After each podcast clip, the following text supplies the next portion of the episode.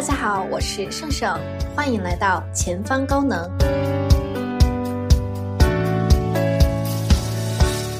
本期呢是被听友们催更已久的玄学专题，我可能也就在群里被催更了几十次吧。封建迷信嗤之以鼻，财神庙前长跪不起，是我们当下每一个年轻人的现状。人到中年，一般来说会更加幸福，但近几年对玄学的认同感也正在越来越年轻化。雍和宫已经成为年轻人当中最大的玄学 IP，所以玄学到底几分真几分假？大钱真的都是命里带的吗？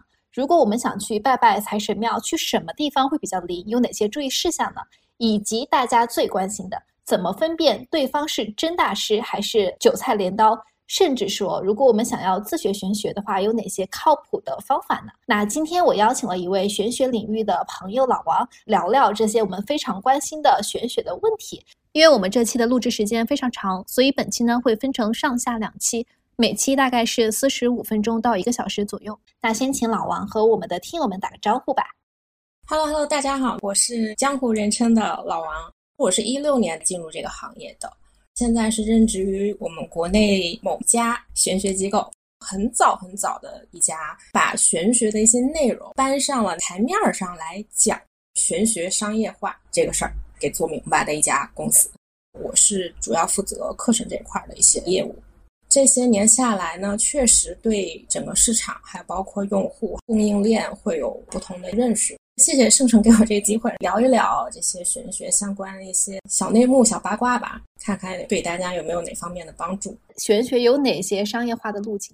其实变现的手段是相对单一的，话一般还是以内容为主。吸引来了流量之后呢，往商品这一块引，比如说风水摆件啊，还有就是咨询，再就是课程。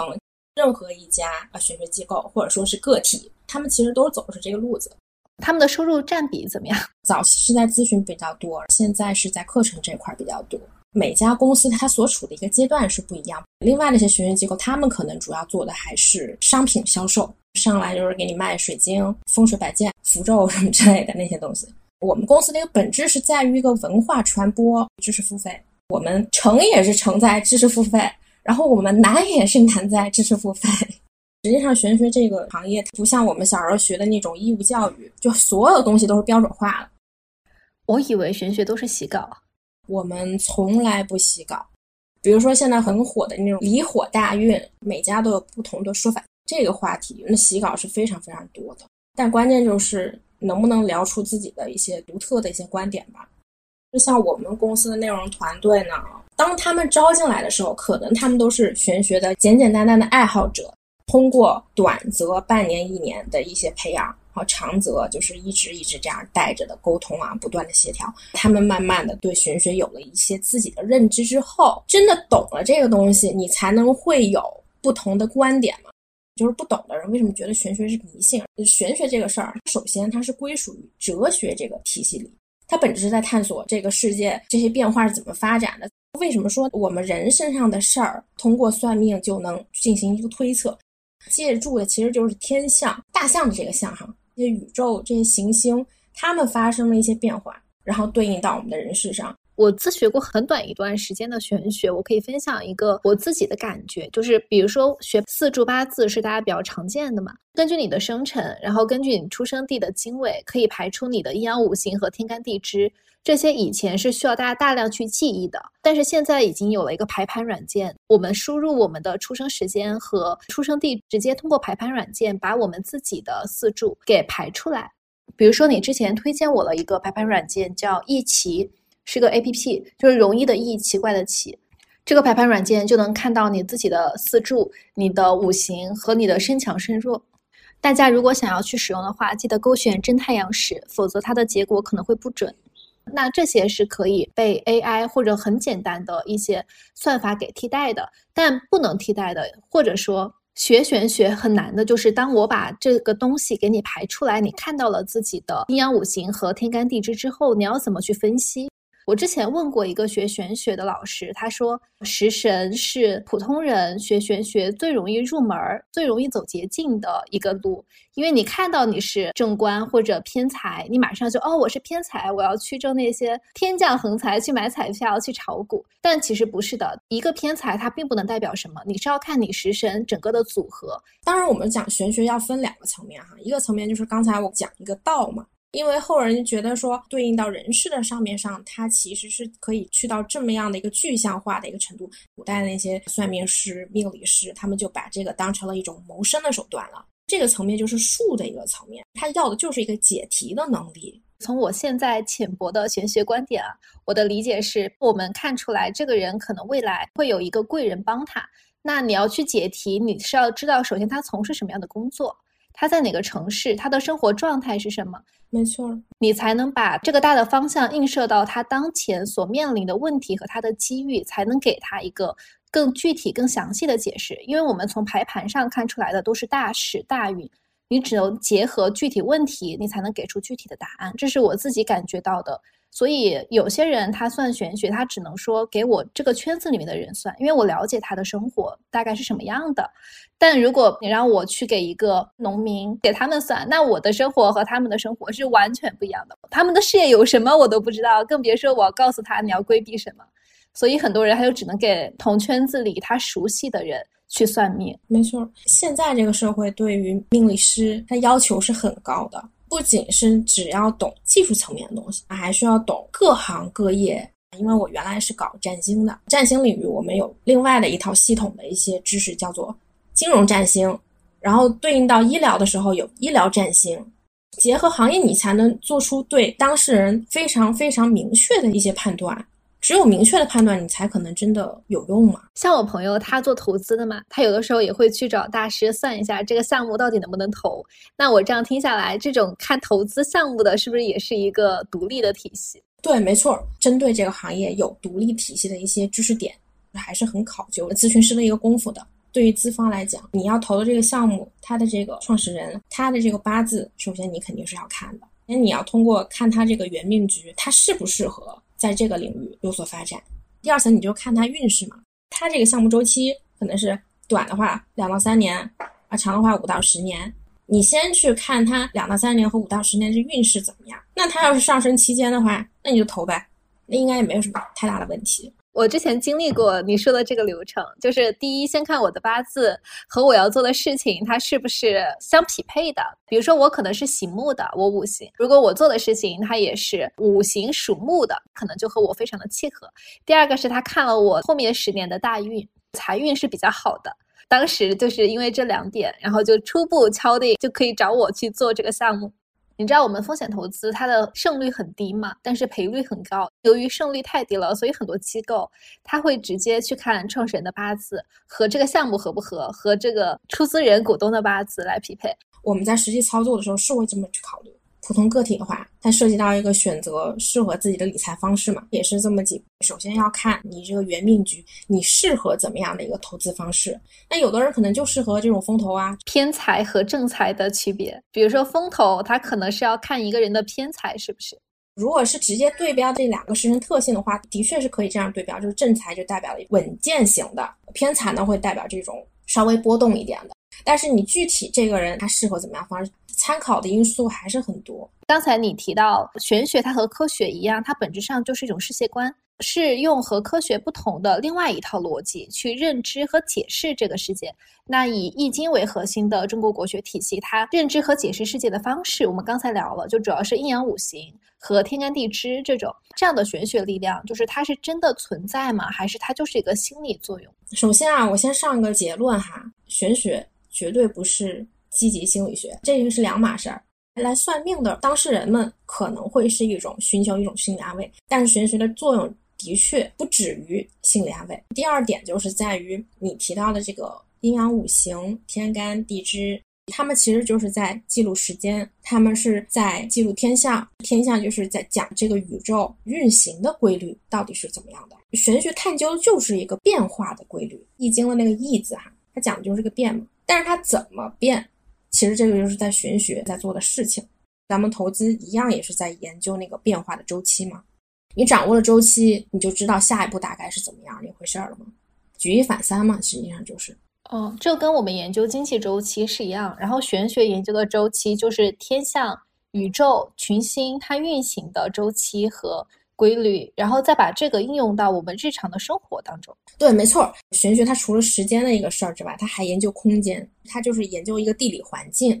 这个时间点出生的人，你命特别好，你贵人运也有，然后父母对你也好，怎么都好。但是你所处的环境不太好，那你这个事，你可能就发挥不了那么大。就比如说我的出生地和我在同一个医院出生的婴儿，我们的八字是一样的，那我们俩的命运和人生格局可能也会天差地别。那这个又是为什么呢？就这会不会就验证了玄学八字要看的那个东西也没有那么准？单从这个八字，它相似度非常高的话，绝对会有算不准的情况。那么算不准的情况，其实原因是在哪？是在我们对于玄学还没有完全的把它探索开。我讲个简单很好理解的例子哈，玄学的主流的声调里，我们东方这块儿，我们是不是只聊到四柱？那实际上还是可以细化到秒、七柱、八柱都有。这个是从时间维度上的。另外就是风水，就是到空间这个维度上，他们可能是同个出生地点，但是他们对应到的生活环境不同。呃，家境这个事儿呢，也能从八字里看出来，可以简单的理解为年柱就是父母长辈嘛。我们判断财运的话，就作为小白来讲，可以去抓那个财星，并不是说他很多就代表这个人真的有财。那他如果是个身弱的，财星太多了，反而是一种压力，因为他整个八字的能量是不平衡。如果大家啥都不会哈，八字也不会，什么占星也不会，奇门也不会，紫微也不会，有的东西其实很好用，面相。我前段时间我看了一个小时你们的面相课，公开课那些是吧？对对，公开课，你觉得怎么样？好吸收吗？首先它很好懂，就比如说他看你的鼻子、耳朵，还有你的太阳穴到底是突出还是凹陷，还有有没有痣，痣点在哪个地方。就大概是这种细节，比如说对比我自己和我身边的人，这个是很好用的。但如果我想学了它，能够跟别人去讲，其实也会有大量要记忆的东西，这个是逃不掉的。对，没错，没错。像咱们现在在节目中，只能跟大家说浅尝辄止的讲到一些小的点，方便大家日常生活中的一些判断。但是具体到事儿的时候，真的是你，比如说你去谈合作、谈投资，还是得稍微请一个专业一点的人士。经验越多，阅历越多，他在学玄学上，他的结论会越准确。你觉得要学多少年才算是出师了？真的是不建议大家来从事这个行业，只能说当一个兴趣爱好，给自己作为一个生活判断的一个补充。如果作为兴趣爱好呢，就是要几年才能给别人看？三年左右。先别说给别人看吧，你能把自己身边的一些人跟事儿掰扯清楚就。对，先把自己看明白了。不管是那个合作方，或者说是一些当事人，或者说我们自己的用户，都会觉得我有点稍微有点严谨，或者说甚至是觉得我有点死板，是因为实际上我们深知这个东西它其实是涉及到因果的。就别说我自己会不会给自己造成什么业力的一些负担哈，但是你起码别人找你，你要对别人负责任。不确定的事儿，先不要在别人身上说太多，万一你这个事说的不准呢？或者说万一对方没有这个心理承受能力呢？确实，确实要注意，这个东西是一个能量交互的一个状态，你在吸收他的能量，他在从你这边进行一些汲取，这时候给到的一些信息不是那么合适的话，对大家都是有造成一些损耗。可能这个话说的有点悬哈，不是说特意给大家造成这种压力，但是确实大家还是要谨言慎行，特别是从事这一行，你要知道你看到了这些东西，哪些该说，哪些不该说，要说你要怎么说，这个其实也是玄学课程当中很重要的一课。没错，真的是这样。总结下来，就是你是觉得玄学不仅仅是一个积极心理学，它是一个真的可以用它来指导我们生活的一个工具，一个世界观，对吧？它的本质上就是时间和空间，就是用天象和我们身边的万象的运行规律来去给出我们具体生活的一个答案。那不同体系之间，他们是什么关系呢？就是比如说西方体系，我们有塔罗、星座、有占星；然后东方体系有八字、四柱、有风水、六爻、奇门遁甲，还有刚才你说的面相，还有手相，还有什么梅花易数，就是有很多。就是他们之间有关联吗？他们之间的结果，我是能交叉验证的吗？他们确实是存在联系，因为他们研究的就是同一个事儿。这个是他们的一个共同点。不同点呢，其实是在于各自的语言不一样和角度不一样。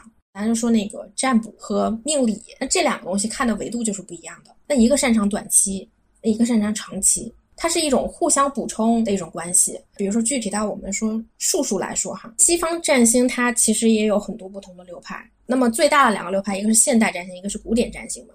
那古典占星其实跟我们论命的方法其实是一样，还是比较铁口直断。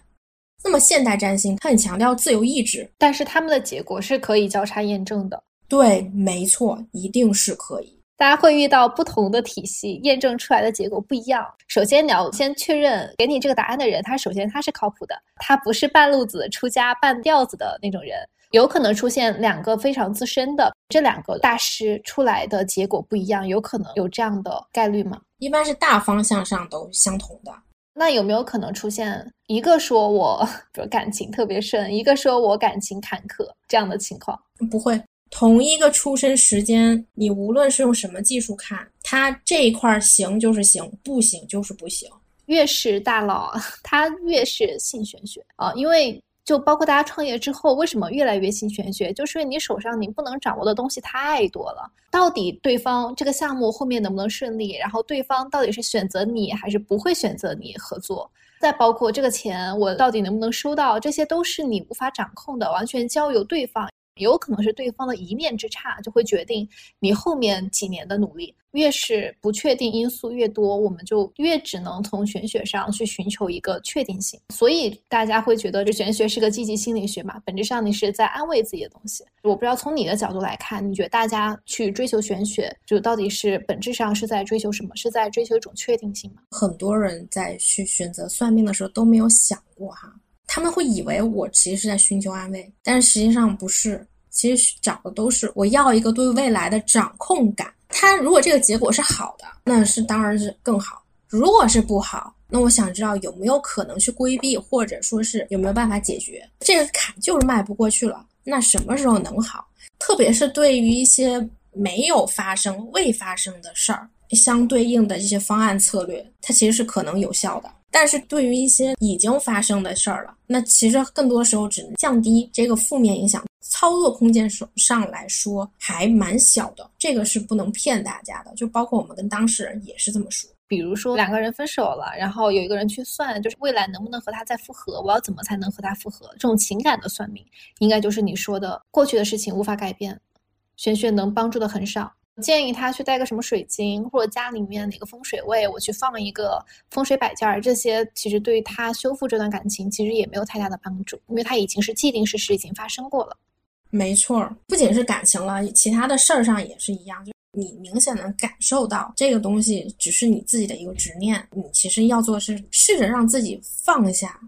这里我明确呼吁，不建议大家去尝试法事。OK，还阴债啊，什么合法事啊，可能当下是有效的，但是后面带给你的负面影响你是未知的。哦，是不是还有赌王的那个众生机？还有什么七星灯？就类似这种背负的因果非常大，帮你做这个事儿的，他要背负很重的因果，他可能需要自拿自己的一些能量去换，你自己要背负因果，然后你所求的那个事涉及的人是要背负因果的。让三个人给你背负这么大的一个东西，而而且你后面这些因果是未知的，因为宇宙必须是要阴阳平衡，它才能保持它的一个运转。就比如说刚才我们提到的众生机阴宅，其实就是给去世的人用的，但是他把阴宅的一些好的东西留给了活着的人，它本质上就是打破了阴阳的平衡。对对，确实是这样。像法事这一层面。就如果这个人只是骗你的，呃，花个三四千块钱就骗你，就是那你就当破财消灾，你就当没事儿。但万一这个人有点技术呢，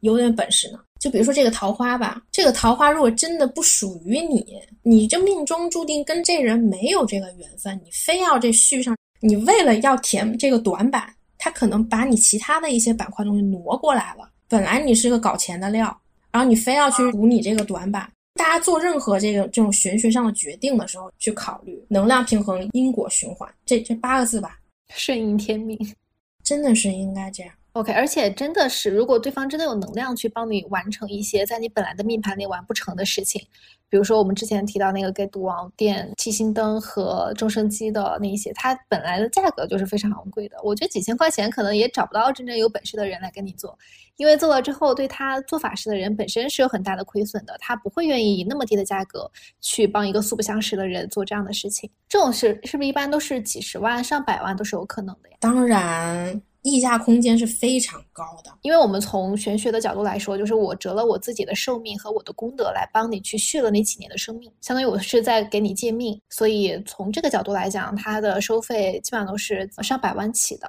到底有没有用？其实我觉得很难评价，因为你从结果上来看，哎，它好像。确实，在生命垂危之际，他又活了好几年。你说是不是借的吧？也不好说，是偶然还是因为他做了这个法事带来的？我觉得没有办法去做测试，只能说结果上来看，他确实又续了好几年。没错，但是他后面付出的，包括他身边跟他有至亲关系的这些人，就紧密联系的这些人，他们是否会因此买单呢？我们去找朋友算八字的时候，其实我们会下意识的，我多少都得付他一笔钱，就付多少没关系，但是我得付给他，因为大家的说法是有进有出，我才能去平衡我的能量啊。那算命也有一些自己的讲究，比如说那些能量表达的人，就是能够影响的人非常多的人，就要从他那儿多收钱。那能量少的人，那我们就少收钱，那就有了富贵者多收，贫穷者少收这样的说法。但你不能不收，除非是对方的命实在是就是比较比较难啊，就是大家可能会选择不收。如果是正常的命数，不收的话，好像是说会折损算命人本身的一些东西。所以从玄学角度来说，这个合理吗？以及说就在玄学的世界里，钱的本质是什么呢？它是代表一种能量吗？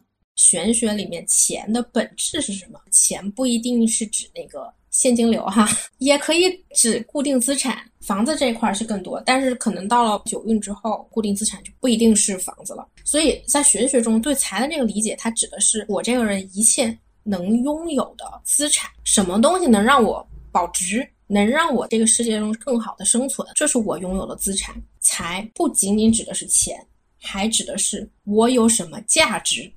就是我拥有的资源，那我们不从商业上来说啊，我们如果就说就是朋友，我就帮他算了一卦，那朋友也觉得你也不用给我钱啊，他就是热心肠帮个忙，这种在玄学领域当中不给钱是不是也不太好，会影响到双方的一种能量？确实是不太好。如果说咱们就是真的是很亲密、很亲密的那种关系，就算是不给钱，我们平常也有其他的能量互动，但是你给我提供了情绪价值啊，也是比较重要的一个价值，你是要有一个等价的交换的。否则就是可能真的是会像你说或者是其他人传的那样，造成其他方面不必要的一些损耗。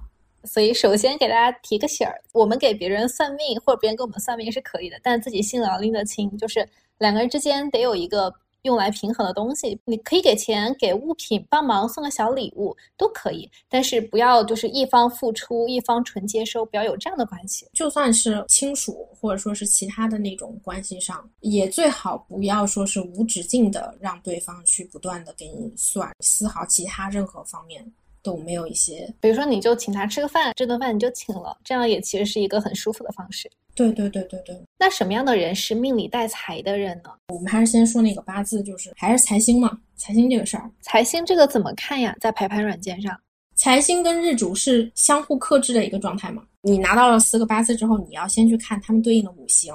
我用排盘软件排出我的八字之后，我能看到我的年柱、月柱、日柱、时柱四柱嘛，它对应的主星和它对应的天干地支。比如说日主是水，那它水克的是什么？水克的是火，那火就是这个命主的财星了嘛？我明白了，我的日柱是庚金，金克木嘛，所以我的财星是木。这会儿再可以再看你整个八字之中，你木的比例有多大，同时你要去看你身强身弱的一个状态。你要是身弱，然后你再配一个财星巨旺，没必要，你 hold 不住，会累死。如果像肾这种身强要去补财的话，那就可以去多从事一些和木相关的行业或者人或者事情，或者找八字里面木属性特别多的人。没错，我这边可以有那种总结性的东西，然后大家可以去找着去对标。可以啊，我到时候把它放在秀 notes 里面，快速的判断自己是不是命里带财的人。刚才就提到去找自己的财星，这个是八字的这个领域，大家就啥都不会的前提下，你看自己这张脸嘛。面相有个原则，瘦不一定就是好哈，别见骨。你除了鼻梁这块儿，鼻梁的确是需要高和挺。为什么说那个玄学其实是通的？包括我们风水，总的来说就是不要见到一些特别。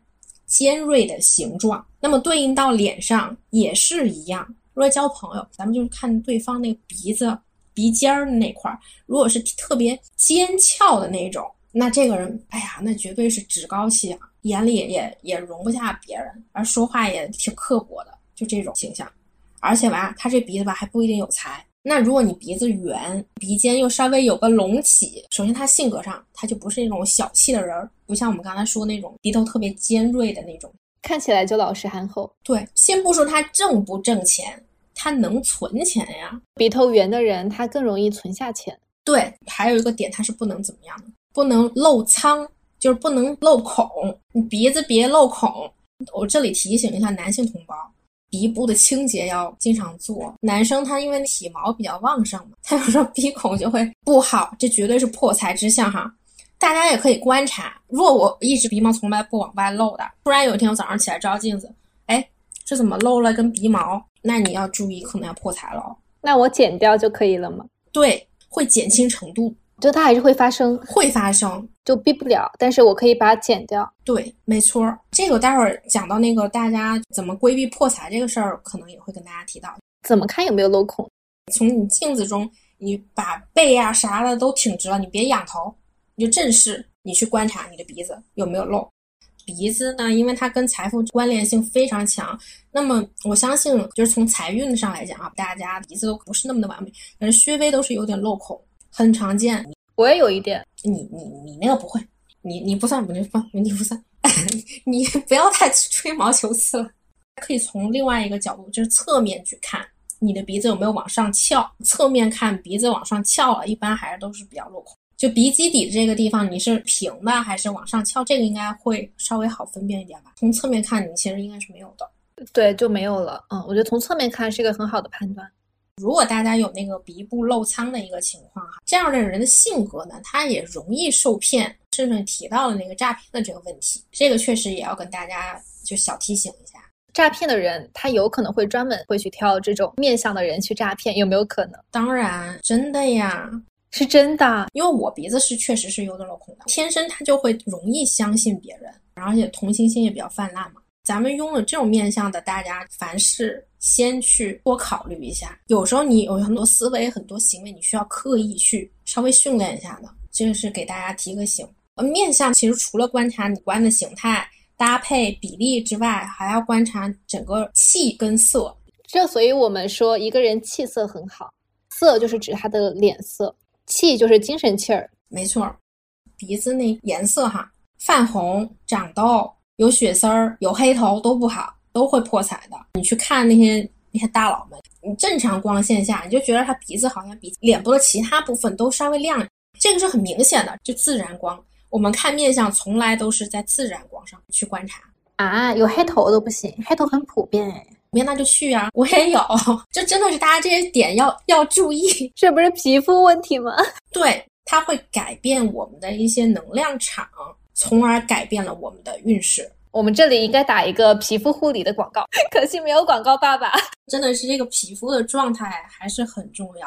像后来我进入这个行业之后，我在护肤这块花的钱也还蛮多。最近我也在研究这个事儿，我我还想试一下那个壬二酸跟那个什么维 A 酸呢。大家如果有类似的情况，去三甲，然后让医生给你开那个针对性的这种药物，可能会相对的好一些。那我阶段性总结一下，就是。快速判断是不是命里带财的人嘛，然后看鼻子，最好的是鼻头有点圆，然后有微微隆起，是比较能守财的，并且正面看自己，它不露孔，然后也不要有鼻毛。第二个就是财运比较好的人，一般他的鼻子在自然光下观察是有点微微发亮的，而且没有鼻头，没有泛红，所以一定要把自己的皮肤问题解决好。我们和外界都是互通有无的，拿我们自己身上的。一些变化可能也是外界在我们自己身上的一些映射。对，没错。还有就是形态上来讲呢，就是不能太窄，你鼻子要稍微有点宽。鼻子是财帛宫嘛，额头是我们的官禄宫，象征事业的。大家听的时候可以去看孟晚舟她的那个额头，圆润并且隆起的，是非常饱满的。另外还有就是大家的发际线哈，你先别管秃不秃，你先别管后不后移，你发际线要整齐，它得是一条流线，没有太多杂毛的那种。你觉得面相最好的公共人物是谁呀？韩红，她的脸也是很蛮有代表性的了。包括那个八运这二十年的那些诞生出来的那些房地产企业家，他们的面相就从财运这块来讲，都还是很有代表性。你说韩红，我的第一反应是大家可能会不太想、不太愿意。其实要跟大家说，因为看人现在也的确不会说单纯的从那个五六审美去看这个人长得好不好看。然后另外还有一个啊，大家要看眼神，没有那么好的一个财的运势。就是眼睛它比较迷离的人，就有点像那种没睡醒或者说是喝醉的那种那种眼神的状态。我理解就是眼神要有神，就是让人感觉神采奕奕、有精神气儿那种，是比较容易有财的。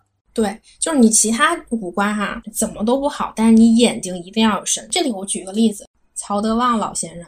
曹德旺他那个鼻子不是正好跟老王讲的是相反的，又不是那么圆润，然后又漏苍了，就是漏孔了。玄学里经常也讲到一个词儿，叫做应象，对应的应，大象的象。我知道我可能会有这么一劫，我做了个什么事儿去应了这个劫，可能还减轻了实际这个劫难带来的一个损失。拿曹德旺老先生来举个例子哈，他这个鼻相放普通人身上，那这个财完全就是别扯了，那肯定是破的一塌糊涂。我可能用词会稍微有点夸张哈，为了让大家好理解。曹德旺老爷做了个什么事儿呢？他把这个进行了大量的捐款，对吧？那这个财，你说他是破掉了，还是能量的这种转移呢？他财财富格局来说，他其实是存不下什么钱的。那我们如果说普通人，就有的人看啊，我买包、买车啊，或者各种花没了，喝奶茶都能把你喝穷死。他就选择了，我既然这个钱要没掉，那为什么不去做一件对别人有益的事情呢？我理解了，就是他的面相导致他本来就会有破财的问题，所以他就自己选择了通过什么渠道去破财。对对对，这个东西我们是可以选择的。积德行善真的是最好的破财方式了。另外一个五官也很重要，鼻子其实看的是自身的一个能力，额头看的是你长辈运，还有一个地方是还蛮重要的，眉毛。为什么我要把眉毛提出来说呢？因为大家也很好操作。你说鼻子漏孔了，除了好像医美之外，你好像也没有其他途径哈。眉毛你可以自己稍微勤劳一点，动动手嘛，对吧？眉毛是兄弟宫，象征的就是你的合伙人，平辈上能帮上你的人。一个修眉的原则哈，就简单来说，首先眉尾的杂毛不要有，去掉。你要是短眉的话，你把后面的眉毛你是纹啊、绣啊、画啊都行，你给它整齐全了，就这么简单。怎么分辨这个眉尾是短还是长？眉有没有过眼？我之前研究过怎么化妆，其实是一个很实用的小技巧，就是把你的嘴角和眼角连成一条线，的延长线和你眉毛延长线相交的位置就应该是你眉毛的长度。没错，没错，大家一定要记住圣圣说的这眉要过眼，不管男生女生都一样。画的眉也算吗？画的眉也算。虽然医美确实对于运势是有帮助的，但是你不确定你选择的那个医生技术怎么样，它还涉及到择时的问题。医美还要择时，一般会要。我们脸部它其实是一样是有个九宫八卦的，对应到了不同的方位、不同的五行。简单来说，如果你选的天干地支那个日子对应的五行，跟你要动的这个部位的这个五行是相冲的，行冲克有损害的。所以尽量大家能自己手动去改变的一些面部形态，就尽量不要选择医美。但是有一个东西可以去改变，女生如果是长雀斑，尽量还是去把它激光做掉，都会破运势。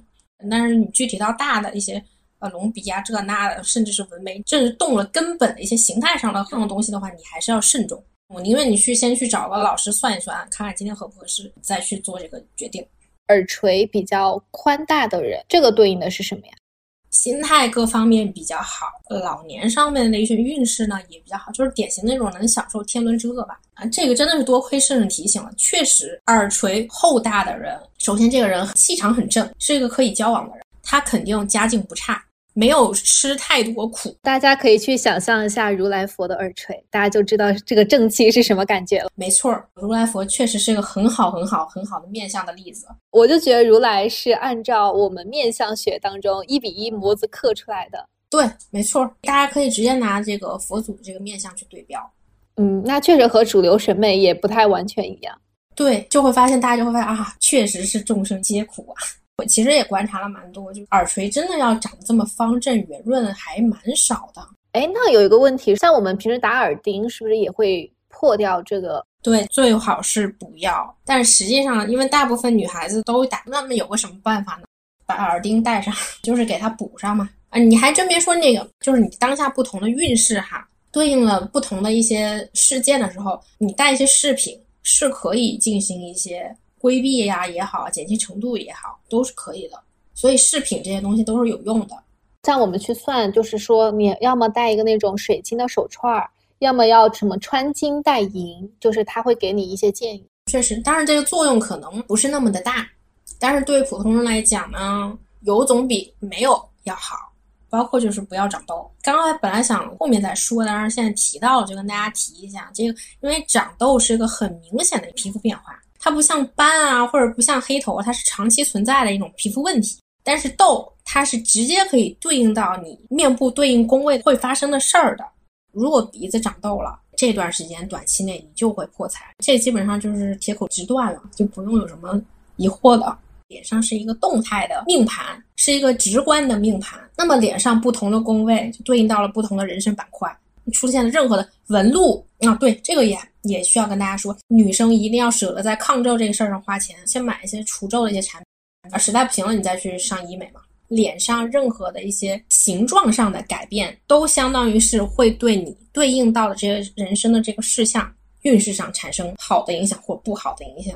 也有纹路是好的，法令纹确实会象征就是奴仆宫。会象征手底下有人嘛，就是有权利了嘛。不是所有的法令纹都是好的，你纹路长得好不好，另外要看的。但是我总的来讲给大家的建议就是，纹路和痘痘这种明显的，在这种表象上会对面相的形态产生改变的，都会对大家的运势产生影响。痘痘绝对是不好的，还是回归到什么皮肤管理哈，然后不要挤，一定不要留疤。做到最后，我们这是个医美节目。因为怎么说呢？其实，在录这期节目之前，我也是想了很久，到底要怎么样把一些东西具象化告诉给大家。甚至说的这个主题就是怎么看一个人有没有钱哈。面向只是说大家作为个体的时候可以去看的一些的一些小技巧。但是如果回归到你究竟要赚什么钱，靠什么赚钱这个事儿，如果大家真的是信任玄学的话，那可能还是会建议大家去找一个靠谱的老师，给大家系统的看一下，怎么去判断。对面要算命的这个人到底他靠谱还是不靠谱？但这个问题很重要，这个不仅是对于用户很重要，对我们来讲也很重要。就大家作为个体的话，其实很简单，你让他算算你之前的事儿嘛，算一下往事，这个是很简单的一个可验证的一个手段。你得问的巧，你不能得罪别人，因为确实有些比较有能耐的老师，他会稍微有点清高、一身傲骨的那个状态吧。嗯，那怎么提问会比较合适呢？其实很简单。你算一算我去年的一个状态，任何一个方面，特别是有的朋友可能是去年或者某个时间段发生了一些事儿特别明显，比如说谈恋爱、结婚、分手，或者说生孩子、转行了，这些都是有明确的那些指标是能看出来的啊。那这个就很容易去辨明了，因为你说我过去五年的生活状态，它其实也可以说一些很模糊的东西嘛。但是如果你要算我是哪一年结的婚。哪一年有的小孩儿，这些都是明明确确的，只有唯一的答案，而且这个答案很难通过你的年龄去推测出来。甚至我都可以问他说：“我是哪一年开始创业？”可以，而且他给我的答案不能是一个区间，他必须明确的告诉我是几几年发生的，这个才算是算的比较准的，对吧？可以做得到的，更准确的，一般都还可以精确到月份、日子，当然也可以。一开始不用太强人所难，但是不过我我这里需要跟大家提个醒，就是大家一定要对自己的时间是很确定的哈。你都不知道自己当天的几点出生，然后你就上去就跟人家一顿发难，那也，没必要。你可以跟人家说，你说我可能对我有这个时间不清楚，能不能帮我校正个出生时间？西方占星这块就叫校正出生时间，也是通过你过往发生的事件，包括你的性格，包括你的家庭各种层面的因素去推断这个时间符不符合你，哪个时间符合你。你可以跟人家这么说，先提你这个点，把这个东西明确了，你才可能推导出你后面的一系列的这种公式。那你们现在找靠谱的老师都是用什么样的办法呢？考试，我们还是要经过考试。我能看一下题库吗？这个还真没有，但是你这个给我提了个好建议。我们经常丢个八字，然后就去算了嘛，就不是特别标准化的那种。对，没错。但是你确实给我提了一个很好的一个 idea，这个东西还真的可以去标准化。我们目前的这种考题的一个标准化，还还是集中在理论这个层面嘛，像看命盘这块，包括职业道德这一块的。但是像这种实战呢，就可能还是会让他更主动去解析这种。明白。那我总结一下，就是我们怎么判断给我们算命的这个先生，他是不是一个靠谱的算命师？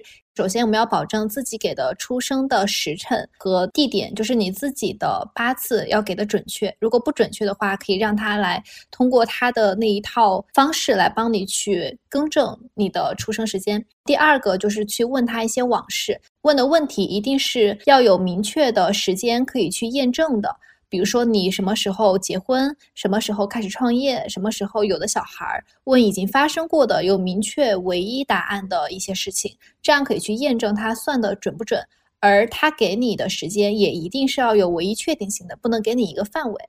那我们就通过多问几个往事，就可以确定他是不是能算得准。如果算得准的话，我们再继续往下算。而且问往事都是不要钱的，就往事要是说不准的话，不会收这个钱的。对，没错，没错啊，当然不能完全说没错啊。对方收不收钱这个事儿，这个是对方说了算。反正如果说我们平台的话，你要是算不准，那我们肯定全额退款。那我们平时说，比如说什么风水啦，然后戴什么手串啦，或者去寺庙上香啊这些，它是真的可以帮我们改善财运吗？跟大家先说一个结论哈，首先通过看自己命盘，知道自己的那个财富量级、财富天花板在哪儿，不要去做自己根本够不到的一些动作，没有必要。然后我再来跟大家说，就我们在实操的过程中哈，一般可推荐的一些手段，那还是风水这个层面的，是最快的、最简单的。对对对，还有个点就是，千万不要妄想，如果这个运势上你势必财运不佳，或者你赚不到那么多钱，或者你就是会亏损，那你也不要去做一些无谓的斗争。你不能完全把希望寄托于什么风水调节啦，什么更别说什么法事了，只能是帮你缓解一点点。我用一个我们大家都知道的俗语总结一下，叫做“尽人事，听天命”。就人事该尽还是得尽，但是最终天命如何还是自有命数，不要强行去用很多呃乱七八糟的办法去扭转它。所有你的目标、你的野心要建立在你对自己的一个情况有一个很具体的认知的情况下，所以这个也是我们算命的第一层的目的，就是你先认识自己，然后你去认识你跟这个世界的关系，就是说你在这个世界上的定位到底是怎么样的。你先认知这个事情，不会有那么多不必要的执念。我好奇，你看过自己的命盘吗？应该看过吧。我自己的话，可能蹦一蹦，也就是个，也就是个小中上吧。因为我是 base 在深圳的嘛，可能我的房产运还不错。像我们这一辈儿的这种生二代，那就是不奋斗就已经有房子了嘛。就我们这个情况，在深圳来讲可能不怎么样，因为深圳的有钱人实在是太多了。因为咱们是在中国，这个是一个大的社会背景，对吧？我的八字是应该放在整个社会的这个平均值里面去看的，那可能就是还不错。你知道，你给我的印象就是。是不是做玄学都会被骂怕了？你的每一句话都非常的谨慎和客观。怎么怎么说呢？可能我性格也也是比较那个什么。我我能理解。你知道，这是我们做内容的难受的点，就是真正在网上比较有流量的都是懂王，他就是说你就是看一二三四五，你就能得出一二三四五的结论。你一定要怎么做，你一定不要怎么做，就他们会给出很明确的指令式的语言。然后像我们做内容就是。修修补补，这里要修一下，那儿要修一下，用很多话去把自己的这个话的风险给兜住，不要让人断章取义。确实没错，因为我我上一期我聊的那个做家办的一个姐姐，她也是非常的谨慎，她真的是会用五句话来填补自己前一句话当中可能留下的一个坑，我就能感觉到你们俩在这方面的谨慎程度肃然起敬。这都是老互联网人了。好呀，那我们本期主要是和大家聊了玄学为什么是有理可循的，以及从面相上怎么看一个人是否有才。那我们下一期会和大家分享更多关于风水的事情，以及我们最近特别流行的即将进入的九死离火运到底是什么。那我们下期再见啦！